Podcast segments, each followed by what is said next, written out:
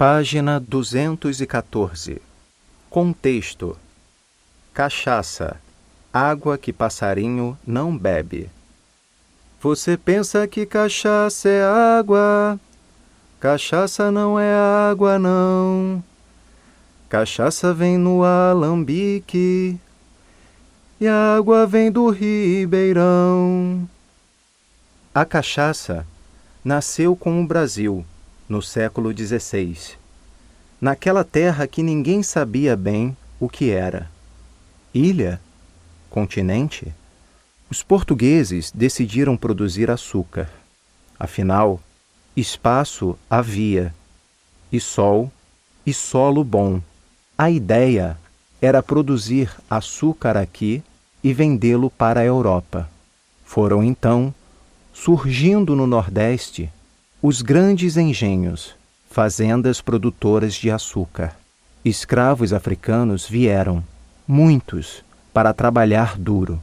Foi aí que a cachaça apareceu, resultado da fermentação do caldo da cana-de-açúcar. Os escravos a tomavam com prazer. Ela os deixava zonzos, livres, bêbados. Depois veio o ciclo do ouro em Minas.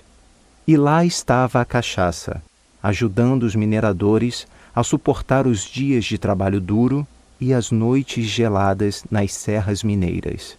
Desde a sua origem, a cachaça, ou pinga, era vista pelas elites como bebida de pobre, uma marca pesada de indigência.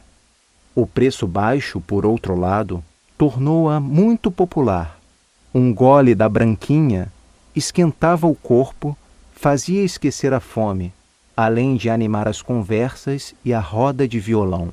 Pode-se, hoje, afirmar com segurança que a cachaça é, no Brasil, a bebida nacional por excelência. Atualmente, é apreciada em todos os níveis sociais e pode atingir preços muito elevados. Pinga ou cachaça? Pinga é, ainda, um nome popular da bebida barata, consumida principalmente nos ambientes muito pobres.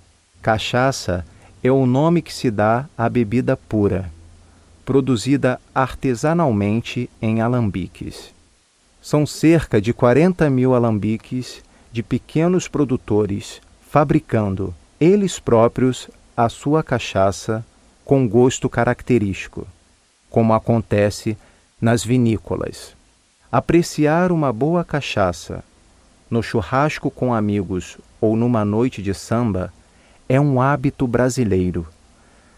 A cachaça é brasileiríssima, como o futebol e a caipirinha.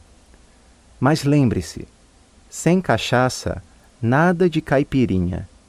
E, principalmente, se dirigir, não beba.